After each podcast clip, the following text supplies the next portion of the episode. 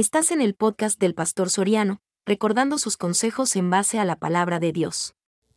Y siempre quizás, no sé si lo decía con jactancia o lo decía porque me sentía orgulloso, decía yo, yo tengo 55 años y no tengo absolutamente nada en mi cuerpo, sin saber que un buen día me iba a encontrar con que tenía un tumor trabado en el cerebro.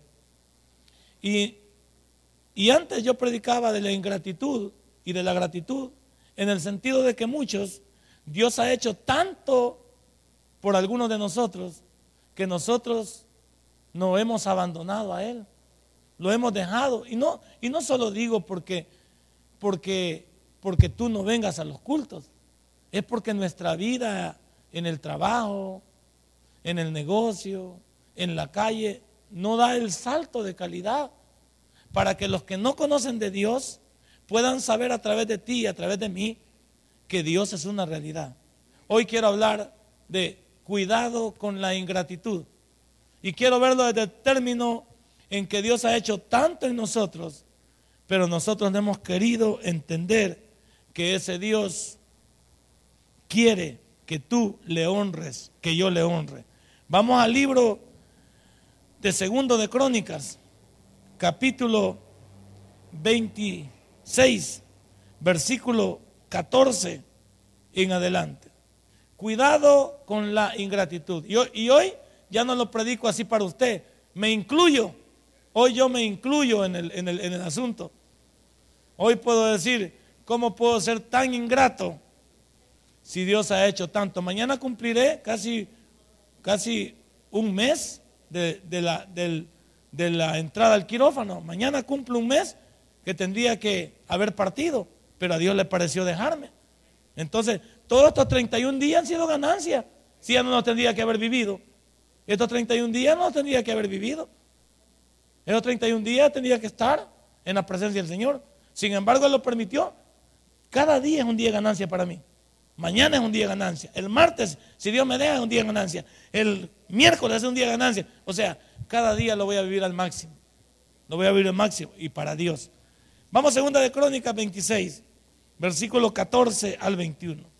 Y Usías reparó, preparó, perdón, para todo el ejército escudos, lanzas, yelmos, coseletes, arcos y ondas para tirar piedras. E hizo en Jerusalén máquinas inventadas por ingenieros para que estuvieran, estuviesen en, los, en las torres y en los baluartes para arrojar saetas y grandes piedras. Y su fama se extendió lejos porque fue ayudado maravillosamente hasta hacerse poderoso. Oiga, esto es lo que no me llega. Mas cuando ya era fuerte, su corazón se enalteció para su ruina, porque se rebeló contra Jehová, su Dios, entrando en el templo de Jehová para quemar incienso en el altar del incienso. Y entró tras él el sacerdote Azarías y con él ochenta sacerdotes de Jehová varones valientes, y se pusieron contra el rey Usías y le dijeron, no te corresponde a ti, oh Usías, el quemar incienso a Jehová, sino a los sacerdotes hijos de Aarón, que son consagrados para quemarlo. Sal del santuario, porque has prevaricado, y no te será para gloria delante de Jehová. Dios entonces Usías, teniendo en la mano un incensario para ofrecer incienso, se llenó de ira. Y en su ira contra los sacerdotes, la lepra le brotó en la frente, delante de los sacerdotes en la casa de Jehová, junto al altar del incienso. Y miró el sumo sacerdote, Azarías, y todos los sacerdotes, y aquí la lepra estaba en su frente. Y le hicieron salir apresuradamente de aquel lugar y también se dio prisa a salir porque Jehová lo había herido. Así el rey Usías fue leproso hasta el día de su muerte, vaya usted, y habitó leproso en una casa apartada, por lo cual fue excluido de la casa de Jehová. Y Jotán, su hijo, tuvo a cargo la casa real, gobernando al pueblo de la tierra. Padre, tú nos das un ejemplo a través de cada versículo, que no podemos ser ingratos y menospreciar lo que tú haces. A este hombre tú lo ayudaste, engrandeciste, lo hiciste famoso delante de los demás. Y este hombre pensó que podía ser Dios, que podía manipular las cosas que tú has dejado estipuladas. Hoy en esta mañana vamos a ver que tú tienes planes para aquellos que deciden vivir para ti. En el nombre de Cristo Jesús hemos. Amén y amén. El día de ayer, en uno de los laxus, más o menos me puse a leer algo de, de una Biblia que tengo ahí en, en la computadora. Me puse a leer y estaba leyendo. En eso llegó una visita de una familia de mi esposa. Llegó una visita y la familia entró y el muchacho se quedó platicando conmigo, uno de los muchachos. Y me dice, ¿cómo le va? Me dice, pues más bien, le digo yo, luchando aquí siempre con esta situación. Pues yo lo veo bien, pues sí, sí. Si yo también me siento bien, le digo, estamos echándole ganas. Sí, mire, me dijo, porque fíjese que hace, hace un par de años, me dice, mi jefe lo operaron de cáncer de la garganta. Y entonces me dice, y él pues consideraba que iba a salir adelante de todo ese proyecto del cáncer, mas no sabía que se le había hecho metástasis a él en la garganta. Y me dice él, yo lo fui a ver la última vez y parecía un ejotillo, él, parecía él delgado, delgado, completamente consumido por el cáncer. Se murió, me dice. Pero eso no, no es todo lo que yo quisiera conversarle. A ver, diga, digo, tal vez, como yo chambroso, va, siga, siga tirándose. Algo me va a servir para contarle a mis hermanos. Pues mire, me dice, en la empresa, antes de él hubo uno que le cayó cáncer en la garganta. Y este me dijo, logró salir adelante con la quimioterapia y todo. Y le dijeron que con el tratamiento podía durar 25 años si quería. Pero esto fue lo que no me gustó. Pero va a creer, me dijo que hoy que Dios lo ha sanado, me dice. Hoy anda en un chupadero, me dijo. Hoy le ha dado ganas de andar, chupando como que se va a acabar el mundo, me dijo. Saber que está celebrando, va, me dijo. Porque cuando uno Dios le hace algo, me dijo, ¿por qué no ser agradecido para Él? Es lo mismo que yo estoy diciendo ahora. Y es lo mismo que uno debe decirle a Dios, Señor, si muchos tú los has levantado y han agarrado camino errado, ¿por qué no nos dejan a nosotros para seguir honrando y glorificando tu nombre? Pero también piense, ¿Qué hay detrás de la enfermedad que ahorita usted está viviendo? Porque es bien chicha ahorita prometerle a Dios, ¿sí o no? Señor, que no sé qué. Pues sí, porque como, uno está un pasito de ahí de te vas o no te vas, de que si estás o no estás. Entonces es bien fácil prometer. Me dio una gran lección este muchacho porque me dijo que qué calamidad va, me dijo él mismo. Que Dios lo haya dejado y que él esté desaprovechando su vida en el alcoholismo. Allá anda, me dijo. Tomando, me dijo. Allá anda fregando. Yo le pregunto a usted, ¿cuántos de nosotros mostramos la misma ingratitud? ¿Cuántos de nosotros Dios hace tanto por nosotros? Y nosotros queremos darle a Dios pedazos de nuestra vida. A Dios te tengo noticias, no se le da pedazos de la vida, se le da toda la vida porque le pertenece a Él. O la vida no te la dio Él. Pues Él va a reclamar esa vida. Él va a reclamar esa vida cuando Él quiera. Por lo tanto, lo tuyo debería ser, ¿por qué no le entregas tu vida en plenitud a Dios? Este rey se volvió loco. Este rey le agarró ínfulas de lo que no le pertenecía. Este rey pensó que podía vivir como le daba la gana e incluso retar a Dios en su propio santuario. Porque aquí vemos un hombre que se metió al templo, pero también usted está en el templo. Y usted mismo es el templo de Dios. Sin embargo, ¿qué hace con ese templo y qué hace con esa gloria que Dios le ha dado a usted? Esta mañana es de reflexión para mí y para usted. No se preocupe por mí, ya tengo mis tratos, preocúpese por usted. ¿Qué es lo que usted está pensando con su vida? ¿Y qué es lo que usted quiere? Porque más temprano que tarde enfrentaremos una situación que necesitaremos de Dios. No importa lo que usted se cree aquí. Temprano más que tarde usted necesitará de Dios. ¿Y cuáles son las credenciales que le va a presentar? Lléveselo en la bolsa. Más temprano que tarde usted va a necesitar de Dios, ya sea por un familiar. Muchos tienen, sí, muchos no nos va a tocar a nosotros, pero nos va a tocar personas que amamos, nuestro Padre.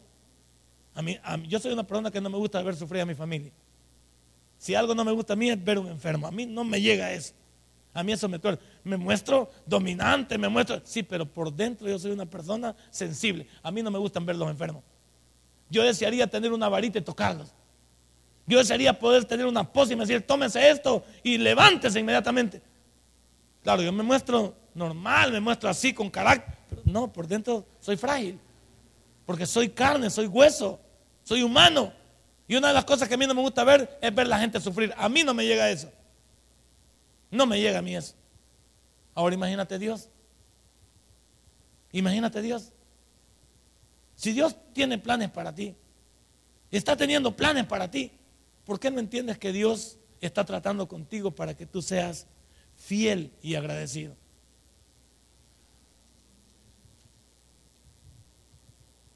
Hermano, ¿quién te ha dado todo lo que tiene? A este rey también la fama, desde el versículo número 14, Dios dice lo que hizo por este rey. Nada de lo que tenía el rey Usías le pertenecía a él. Ni nada de lo que yo tengo le pertenece a Soriano. Y el 8 de enero lo mostramos. ¿Qué me iba a llevar el 8 de enero? Nada. Nada, solo la ropita que, que podés andar cargando. Solo la ropita. Nada te llevas. Y todo lo dejas para los que viven. Todo lo dejas para tu familia, si es que lo aprovechan. Todo lo dejas para los que te rodean. ¿Qué te llevas? Nada. Entonces, ¿dónde está la fama? Y como lo dije el viernes, y, le pido perdón a los que voy a ofender, ni el tufo que tenemos nos lo llevamos ahí. Para aquellos que nos llevamos de tufoso, ni el tufo te llevas ahí a la, sino que uno ahí comienza a yeder o no. El ser humano es, el, que más yede, peor que un animal, cuando se descompone. Para aquellos que nos picamos de tufosos aquí en este mundo y creemos que somos la última Coca-Cola del desierto. Te tengo noticias, nada nos llevamos. Y yo quiero tocar este sermón porque vale la pena saber qué tanto ha hecho Dios por ti y por mí, pero qué tanto nosotros hemos agradecido a ese Dios. Algunos esperamos estar al borde de la muerte para, para decir mío, Dios mío. Esperamos estar al borde de la muerte de una enfermedad para decirle, Señor, hoy sí voy con todo. ¿Cómo que voy con todo si tuviste todo el tiempo del mundo? ¿Cuántos de ustedes tienen ahorita salud? ¿Por qué no se la dedican a Dios para que Él les guarde y Él les ayude? ¿Cuántos de ustedes tienen sus posesiones? Gloria a Dios porque las tienen. Utilícenlas, eh, eh, úsenlas, eh, ¿cómo le digan? Disfrútenlas pero no se van a llevar nada. Sus trabajos, buenos trabajos, no te lo vas a llevar. Otro te va a suceder. En la familia, vamos a dejar para otros. Así es. Entonces cuando hay vida, es cuando nosotros debemos de tomar eso del versículo, el versículo 5, mire lo que dice del capítulo 26. Dice, este hombre comenzó bien, va. Miren el 4. Dice, e hizo lo recto ante los ojos de Jehová, conforme a todas las cosas que había hecho Amasías, su padre. ¿Cómo comenzó Usías? ¿Cómo comenzó, siervos? Bien. Como nosotros, cuando venimos así del mundo y venimos todos necesitados y todos achicopalados, y como dice el pastor, como chucho de finca, ¿cómo venimos? Así agachaditos. Entramos a la iglesia y tenemos pena hasta voltear a ver a la gente porque no sabemos si aquí encontramos a alguien que le debíamos o le hemos hecho algo así. Y una vez que Dios nos comienza a, bendecir, ¿cómo camina el, siervo de Dios? ¿Y vos qué onda? ¿Qué me ves? ¿Te gusto? Cuando comenzamos a menospreciar a la gente y comenzamos a caminar. Y ya nos saludamos aquí porque este, ush, este no. Saluda don Pepe Lepiu porque anda el tremendo anillo ahí. Saluda al doctor porque me va a dar un descuento. Y al otro no, no le digo nada. Porque me va a pagar unas partes de medicinas gratis. Y el que no puede, no, con este no te metas. ¿Cuántos de nosotros comenzamos bien en el Evangelio? Todos hemos sido así. Llegamos a la iglesia con la cola entre los pies. Muy humildes. Y ya, ya van a ver cuando Dios me, cuando Dios me dé, y ya van a ver. Y yo tengo mucho que testificar, sí, pero de repente se nos comienza a afectar aquí arriba. Hay mucha gente que no nota la altanería, no se nos nota. Que no dan ganas ni de hablarle, pues. Porque que lo ven a uno como que lo van apartando. Con rayos láser. Lo van apartando a uno. Pero no le, no le puede decir porque él es gerente, ejecutivo de tal lugar. Porque él maneja el carro tal, porque yo ando a pata. Lo ve al hermano que anda, que va ahí con sus niños para arriba y va por el mismo lugar de él. Pero no le dice te doy ray. Es que Dios no bendice pasmado, dice, y sigue camino. Es que Dios me bendice. Hay, hay muchos que no somos capaces. Aquí, este hombre comenzó bien en el versículo 26. Y miren lo que dice. Y persistió en buscar a Dios. Sí, que vino muy de oración. En los tiempos de Zacarías, entendiendo visiones de Dios. Y en estos días en que buscó a Jehová, ¿qué dice? Vaya, si así venimos todos, así vine al tabernáculo central el 26 de noviembre de 1999. Sin trabajo, sin familia, sin nada, pelado, chulón, pues va. Con zapatos llenos de cartón porque no, no los tenía buenos. Así llegué al tabernáculo. Pero a medida que uno, Dios lo comienza a prosperar, uno comienza a perder la brújula. Todos somos así unos más que otros. Todos somos así. Comenzamos a perder piso y comenzamos a volvernos intolerantes, intratables, porque no entendemos que, que nada de lo que tenemos es nuestro, es Dios quien te lo ha dado. ¿Y por qué no dar un poquito de eso que Dios te ha dado a otros que no lo tienen ahorita, que no están igual que vos? Yo siempre dije, cuando estaba, bueno, a esta hora había pasado, que era el culto de las 7 para las 9 y era hora de ir a comer. Yo no podía salir a comer en el tabernáculo porque no tenía pisto. Y todos mis compañeros salían en guinda para las pupuserías. Y yo me ponía enfrente de ellos para ver quién me invitaba. Y tal vez algunos. Y yo me acuerdo uno que le decíamos, ¿no? Le, decíamos, este, no sé cómo le decíamos, de, apodo. Ahí en el tabernáculo, imagínate, decíamos apodo. Tenía unos lentes bien, pero unos lentes bien gruesos. Y ese me acuerdo que me, me vio en en la entrada y me dijo, hey, Soriano, ¿qué pasó? Vamos a la pupusería. Ah, cuando me dijo vamos, yo no le dije no tengo, yo me pagué al par de él. Yo dije, yo dije, si él, si llega a la pupusería y me dice, ¿qué haces aquí? Yo le voy a decir, no me dijiste que me viniera, pues. Y yo me pegué con él. Y allá estaba en la pupusería. Y yo no me fui a la cola, sino que me fui a sentar. Hey, me dijo, venite y no vas a hacer cola. Es que mira, le dije yo, yo no tengo para comprarle. me dijiste que me viniera con vos. Y me dijo, y, ah, bueno, ya estás aquí, pues. Ya me salió sorpresa, me dijo a mí. Bueno, gloria a Dios, le dije yo. ¿Cuántas vas a querer? Me dijo. Este, pues si uno como anda bien así, humilde, humilde. Regálame una. Y me dijo, ¿crees que te llenas? Achí, regálame tres, le dije yo. Bueno, me das tres, pues. Y me pones dos para llevar, pues. Porque me van a muerto de hambre, pues. Nunca me voy a olvidar de esa persona que me dio esa pupusa. Por eso yo soy así. Yo si veo a alguien, no, yo no me voy a hacer. ¿Por qué? Y no tuve hambre y, Dios puso a alguien que me dio, pues.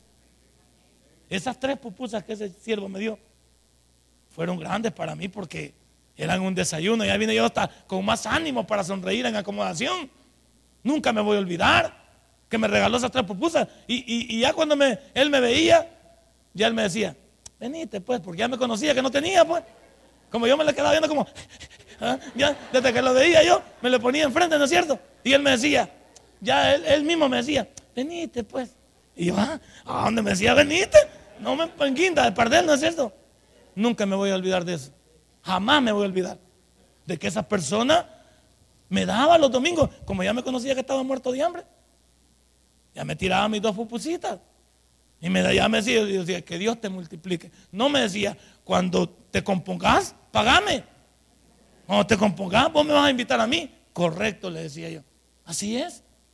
¿Cuántos de nosotros se nos ha olvidado eso? Este hombre va, este hombre Dios le prosperó. Y mire el versículo 6. Salió y peleó contra los filisteos y rompió el muro de Gat y el muro de Jania y el muro de Asdod. Edificó ciudades en Asdod, en la tierra de los filisteos. Dios, ¿qué dice? Dio ayuda contra los filisteos y contra los árabes, los que habitaban en, en Gurbal, contra los amonitas. ¿Cuántas cosas este hombre llegó? ¿Cuántas cosas este hombre obtuvo de Dios? Y ya, después se le va a subir la viruta a la cabeza. ¿Cuántas cosas Dios hizo por este hombre? ¿Cuántas cosas Dios ha hecho por ti? Yo, lo que te comento yo da risa y es una realidad. ¿A cuántos de ustedes les pasó lo mismo en algún lapso de su vida? De gente que les ha servido de bendición y a esa gente ya no la volvimos a acordar de ella. Pues aunque esa gente no se haga presente en nuestra vida, Dios trae otra gente para que tú le sirvas de bendición. Dios ha traído otras personas a mi vida que cuando yo las veo digo, aquí está la labor que aquel hizo en mí en el año 99. Aquí está esa persona que me invitó a esas tres pupusas. Ahora yo puedo darle a esta persona. Yo puedo ayudarle. No se me va a olvidar.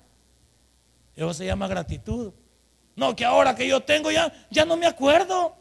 Ahora que yo tengo ya no me importa. Ahora que yo tengo, digo paso. No. ¿Quién te ha dado todo lo que tienes?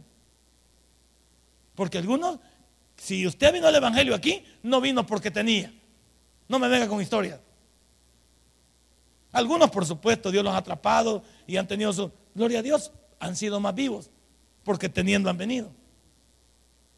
En segundo lugar, ¿qué necesita Dios para que te prospere? ¿Ya pensaste eso? ¿Qué necesita Dios para que te prospere? El versículo 5 lo dice y persistió en buscar a Dios. Algunos no están entregados a Dios, siervos.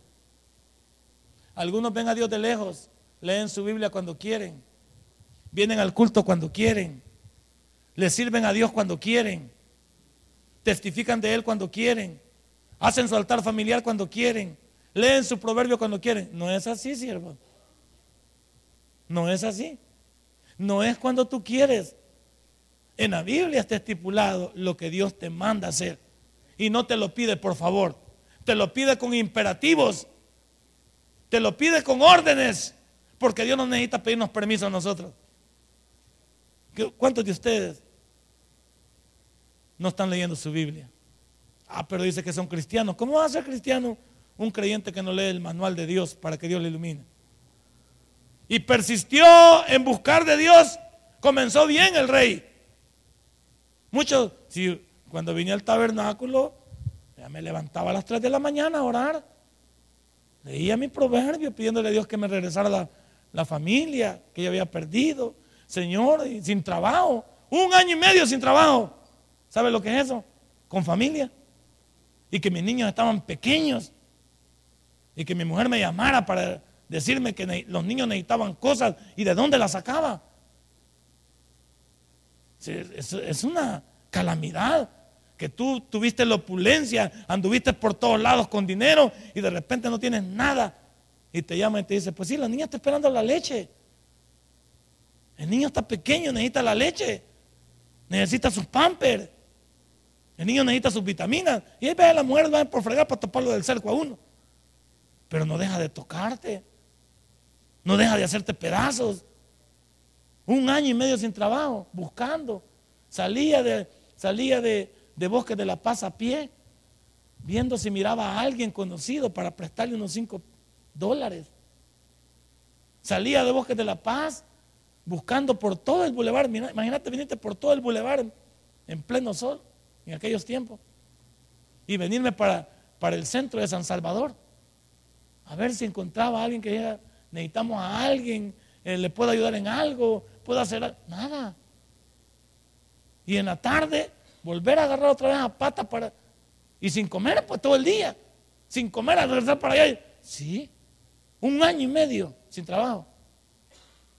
Ahí sí yo me levantaba y Señor ya vas a ver y Señor, gloria a Dios y no me voy a aportar tus caminos. Le prometí todo a Dios. Gloria a Dios que yo me enamoré de Él. Porque a mí nadie me ha obligado a estar en la iglesia desde ese momento. Nadie me ha obligado a hacer lo que hago. Nadie me ha obligado a servirle como le sirvo. No, yo lo hago porque no tengo más que darle a Él. Pero, ¿y usted? ¿Usted en esta mañana? ¿Qué ha hecho Dios por usted? Pero usted hoy es creído. Hoy sí lee la Biblia cuando quiere. Hoy sí usted viene cuando quiere. ¿Cuántos vienen solo el domingo pero pueden hacer el intento de venir un culto entre semana? Uno. Agréguele uno. ¿Cuántos solo leen el proverbio pero no leen su Biblia sistemáticamente y, y pueden agregarle hoy leer la Biblia sistemáticamente en orden? ¿Cuántos pueden agregarse a un ministerio? ¿Qué les cuesta servirle usted al Señor? Comprar su uniforme. Si antes, y no antes, ¿qué hacíamos con un equipo nos invitaba a jugar con ellos? ¿Comprabas el uniforme o no?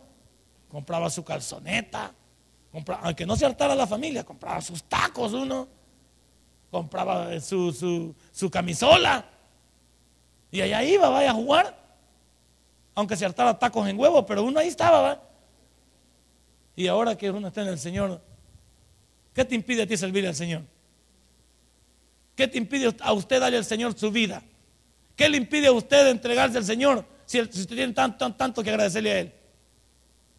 Porque tenemos tanto, de alguna manera tenemos tanto que agradecerle a Dios. De cualquier manera, no sé cuál es la suya. Yo le estoy contando la mía. En tercer lugar,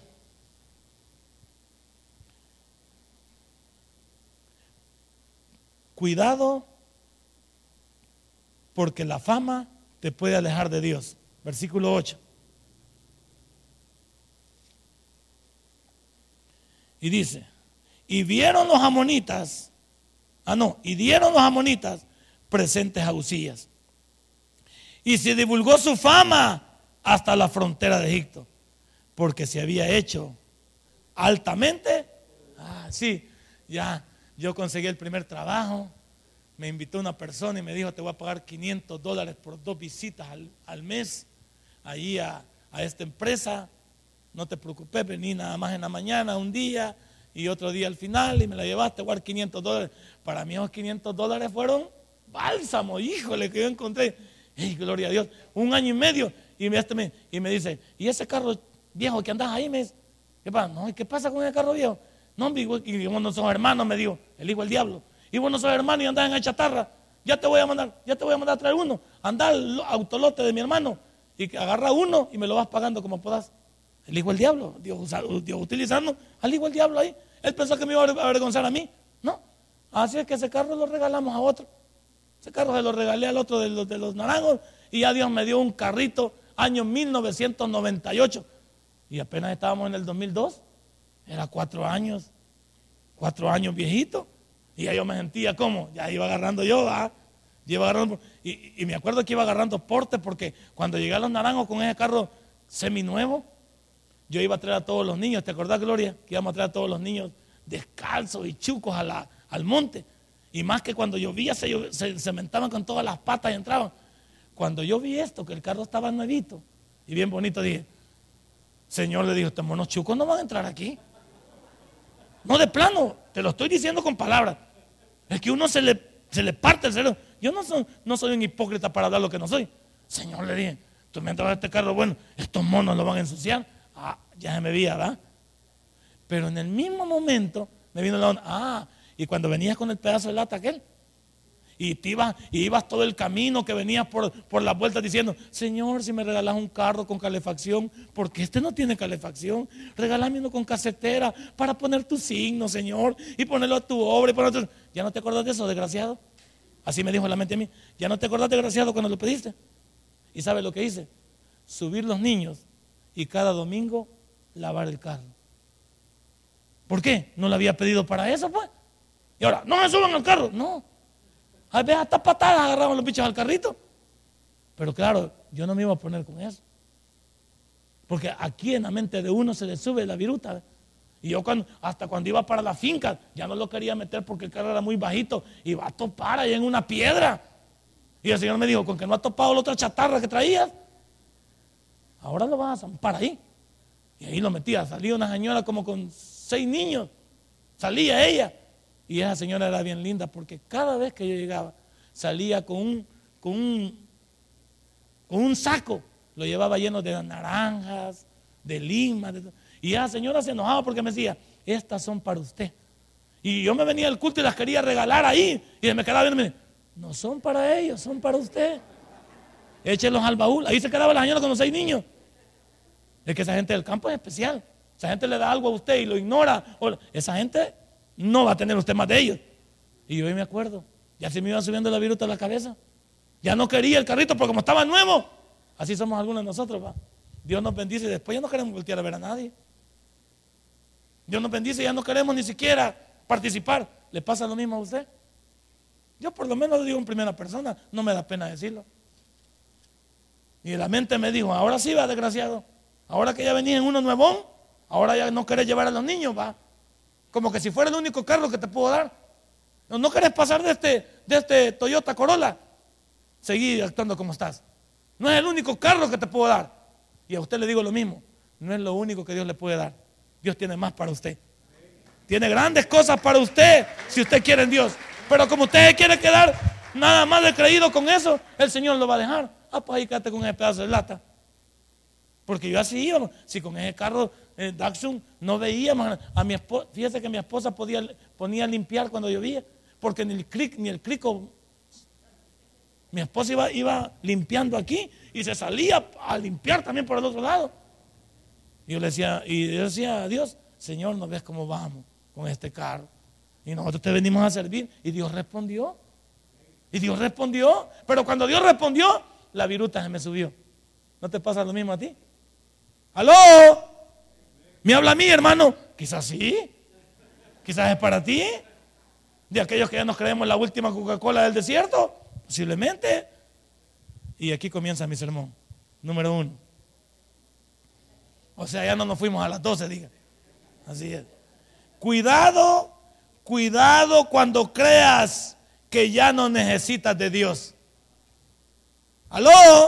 Cuidado cuando creas que ya llegaste y no necesitas de Dios porque ya eres influyente. Ya el hombre es dueño de empresa. El hombre es ejecutivo. Hoy tiene 10 carros. Hoy va de viaje. Hoy va de aquí para allá. Y hasta la iglesia le parece chiquita. Ya no voy a la iglesia chiquita. La iglesia además mucho chambroso ahí.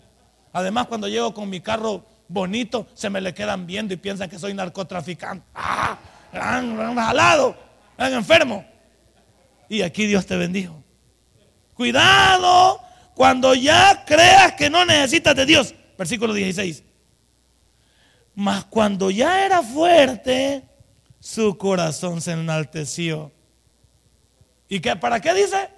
Vaya papá, agarre su, agarre sus cinco yuca, ahí va.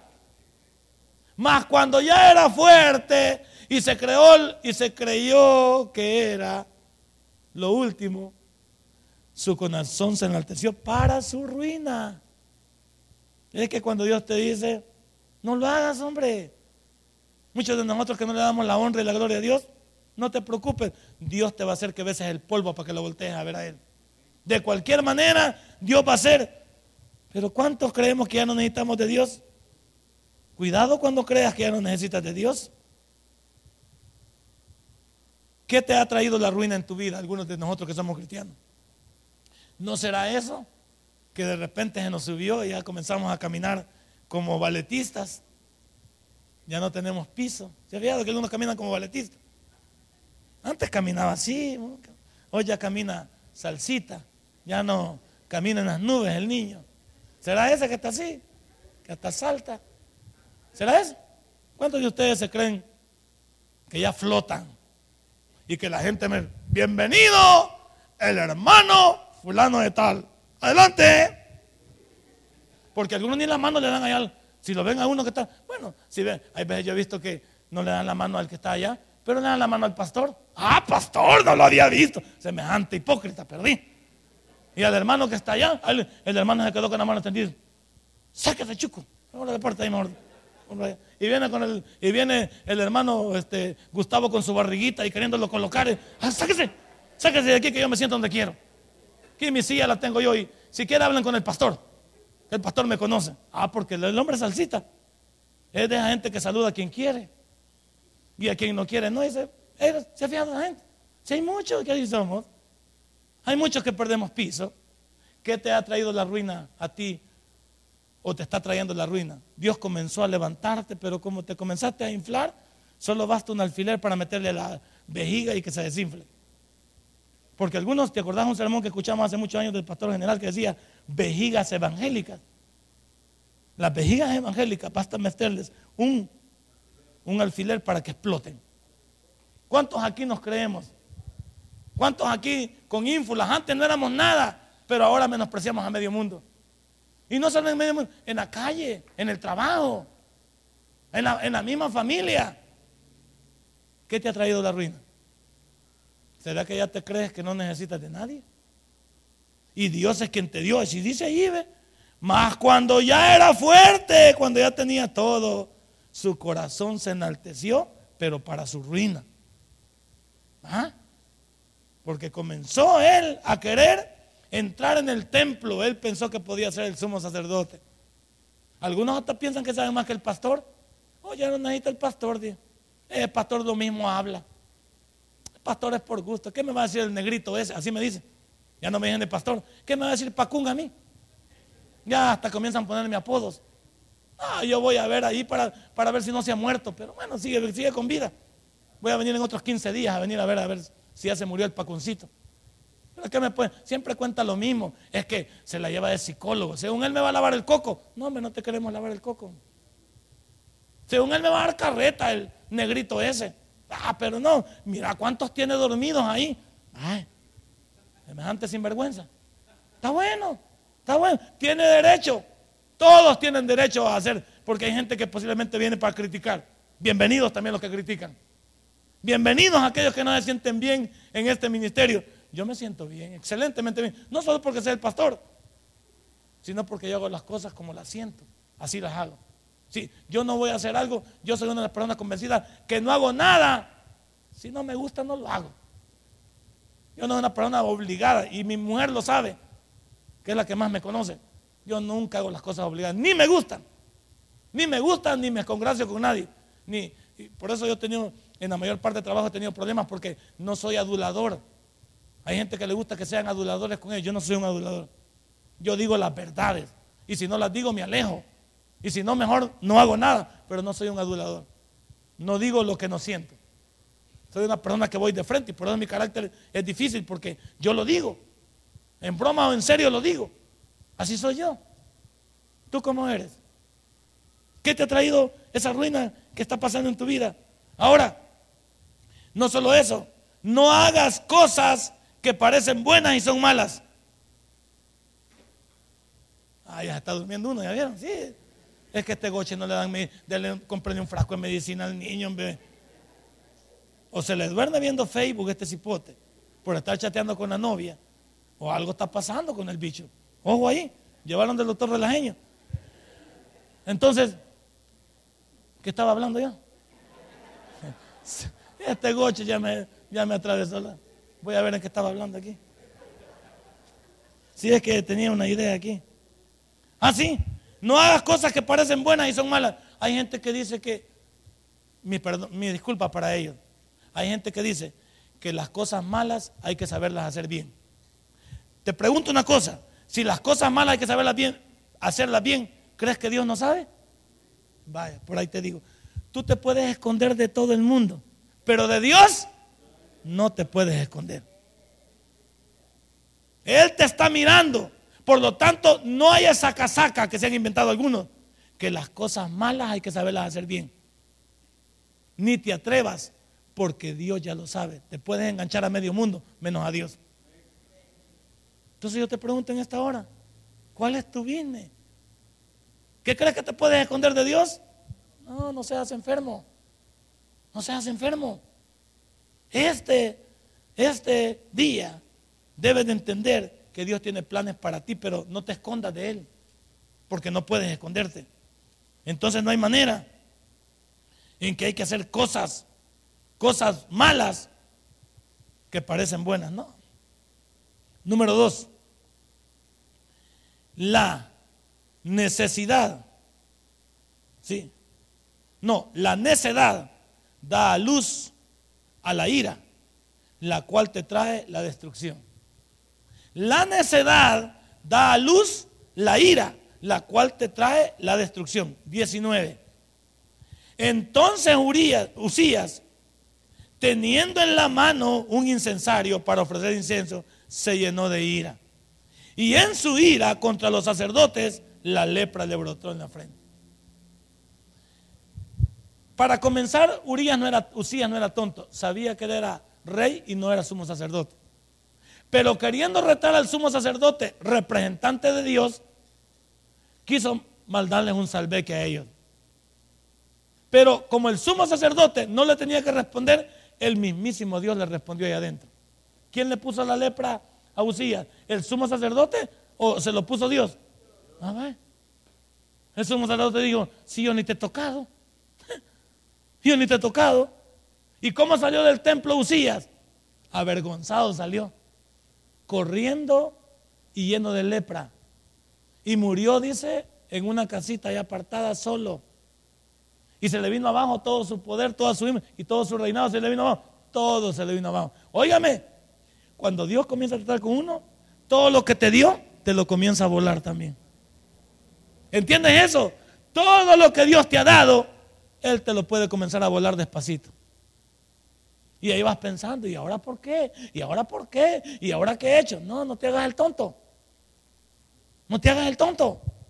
Hay cosas en nuestra vida que no se van a salir con las suyas. Y Usías Dios se llenó de ira y en esa ira le trajo su destrucción. ¿Con quién estás enojado esta mañana tú? Algunos están enojados con Dios. Ah, válgame eso. ¿eh? Estoy enojado con Dios. Es último domingo que vengo. Si Él no me da mi milagro, ya no vengo. Ah, vaya. Y Dios está temblando ahí arriba. No, yo ya no voy a servir. Porque como me puse a servir y ya llevo como cinco domingos y no pasa nada. Va. Vaya Pacheco, ya veo, está riendo Pacheco. Esa gente bayunca, va, que quiere retar a Dios. Ay, es que, y yo también. Y es que hay mucha gente aquí chambrosa. Y es que aquí hay un montón de gente que no quiere. ¿Con quién está enojado usted? Yo le tengo miedo a eso. Y desde hace tiempo que vengo luchando, pues yo vengo luchando con esta cosa. Usted no tiene que ser bayunquito. No tiene por qué con sus mismos hermanos estar enojado. Hablo con su familia espiritual y con su familia carnal. Yo soy un enemigo público número uno de que alguien esté hablando cosas en la iglesia que se trate con respecto a hermanos. Me molesta. Y mi familia lo sabe. Mi familia lo sabe. Conmigo no pueden hablar de nadie. Y algunos de ellos hasta me molestan porque dicen, es que usted tiene preferencia. No tengo preferencia. Simplemente que no me gusta que hable de mis hermanos. Así soy yo. Yo no sé cómo a ustedes les gusta andar hablando de... Es que ese hermano, el que canta, va que ni puede cantar, ese hermano que anda ahí con, cantando, va que no puede. ¿Y, qué? ¿Y, de dónde salió ese hermano? ¿Qué gallina puso ese huevo? Yo no sé ni cómo lo subieron ahí arriba. Allá lo veía yo pasando gente y de repente aparece aquí arriba. ¿No está la chuco vos hermano? Porque siempre andamos hablando. ¿Y el de la batería quién es vos? Yo que ni lo veo. Solo viene el domingo, va. No sé. Y, el otro, este, ¿cómo El gordito. el gordito se llama Goches, ese se llama Goches. ¿Y ese vos? Porque siempre andamos sacando trapos al sol, va. Siempre andamos como molestos con alguien, ¿sí o no? Siempre andamos como opacados. ¿Con quién estás enojado en esta mañana? Y sabes que ese enojo te está quitando la bendición a ti porque estás enojado con uno de los hijos de Dios. Y tú eres el ejemplo a seguir. Si, ahora, y si estás enojado con un pagano es peor, porque el pagano no conoce de Dios, pero tú conoces de Dios. ¿Quién debe amar primero? Aló, ¿quién debe amar primero? Usted, yo. Ay, es que yo estoy ayudando a esa vieja. Ah, vaya. Pero la vieja no conoce de Dios y el gran cristiano, pero aquí está también igual que el, otro saltarín. Alabaré, alabaré. Yo por eso digo, a mí no me molesta aquí la gente que levante manos, que dance, que baile. Si así como baile y danza aquí, baila en la calle también. A mí, dele con todo aquí. y que se sube a la silla y que se tira la última cuerda y que agarra para atrás. Si así como hace todo esto aquí, lo hace en la calle, bienvenido. Yo lo aplaudo. ¿Por qué? Porque no solo aquí, sino que también en la calle usted pone. Pero aquí se, aquí se pone el disfraz y en la calle aparece de diablo. Aquí se ha puesto el saco de cristiano, diácono Leo. Y allá se lo cambia. Satanás, atrás, en el otro lado, Satanás. No sirve. No sirve. O somos o no somos. Pero no tratemos de, andar haciendo cosas que no vienen a la, a la situación. Y aquí hay que decir, ¿con quién estás enojado? ¿Cuál es la señal del principio de tu destrucción? ¿Cuál es la señal del principio de destrucción de un cristiano? Dios siempre manda señales, ¿sí o no? Nunca nos quita todo de un solo. Nos va mandando señales. Y yo siempre digo, cuando suceda algo en mi vida, hay que buscarle la razón o el propósito. Cuando algo sucede en uno, hay que ponerse a pensar, ¿qué estoy haciendo mal? Y te va a salir el cuadro. Pero algunos que somos tan infundados en el error, que estamos, el, el rancho está siendo aporreado, pero no voltean a ver a Dios ni quieren arrepentirse. ¿Cómo se llama el sermón? Cuidado con la ingratitud. Así se llama el sermón. Y por último, ¿por qué eres ingrato con Dios si vas a terminar mal? Mira el versículo 21. Así el rey Usías fue leproso hasta el día de su muerte. Habitó leproso en una casa apartada. ¿Cómo terminó el rey? Leproso y solo. Leproso y solo. El hombre rodeado de mujeres, rodeado de personas en el palacio, rodeado de guerreros, terminó leproso, ni siquiera Dios lo sanó, mire. Porque, ¿qué tal que yo le hubiera puesto la lepra momentánea? Te pongo la lepra y después te la quito. Aquí no. Le dejó la lepra hasta el día de su muerte. Van a haber cosas en tu vida y en la mía que no vamos a volver. Van a haber cosas que no vamos a regresar. Van a haber cosas que no va a haber retroceso. Este hombre murió solo y enfermo. Y no hay peor cosa uno, va que eso es lo que uno evita. Morir solo sin que nadie te ayude. Y saber que no, no vas a regresar. Por favor, no dejes de darle lugar a Dios que le pertenece en tu vida. Por favor, entiende que tú necesitas humillarte delante de Dios para mostrar gratitud y amor hacia Él. Esta mañana, el sermón no ha sido para ti, el sermón ha sido para mí. Pero si quieres agarrar tu pedazo, agarra el que te corresponde. Yo creo que Dios ha hablado Basta que cada uno de nosotros agarre lo que le corresponde. Dele un fuerte aplauso a nuestro Dios. Padre y buen Dios, te doy gracias en esta mañana. Una mañana, Señor, en que hemos hablado del ingrato. Si este mensaje ha impactado tu vida, puedes visitarnos y también puedes buscarnos en Facebook como Tabernáculo Ciudad Merliot. Sigue con nosotros con el siguiente podcast.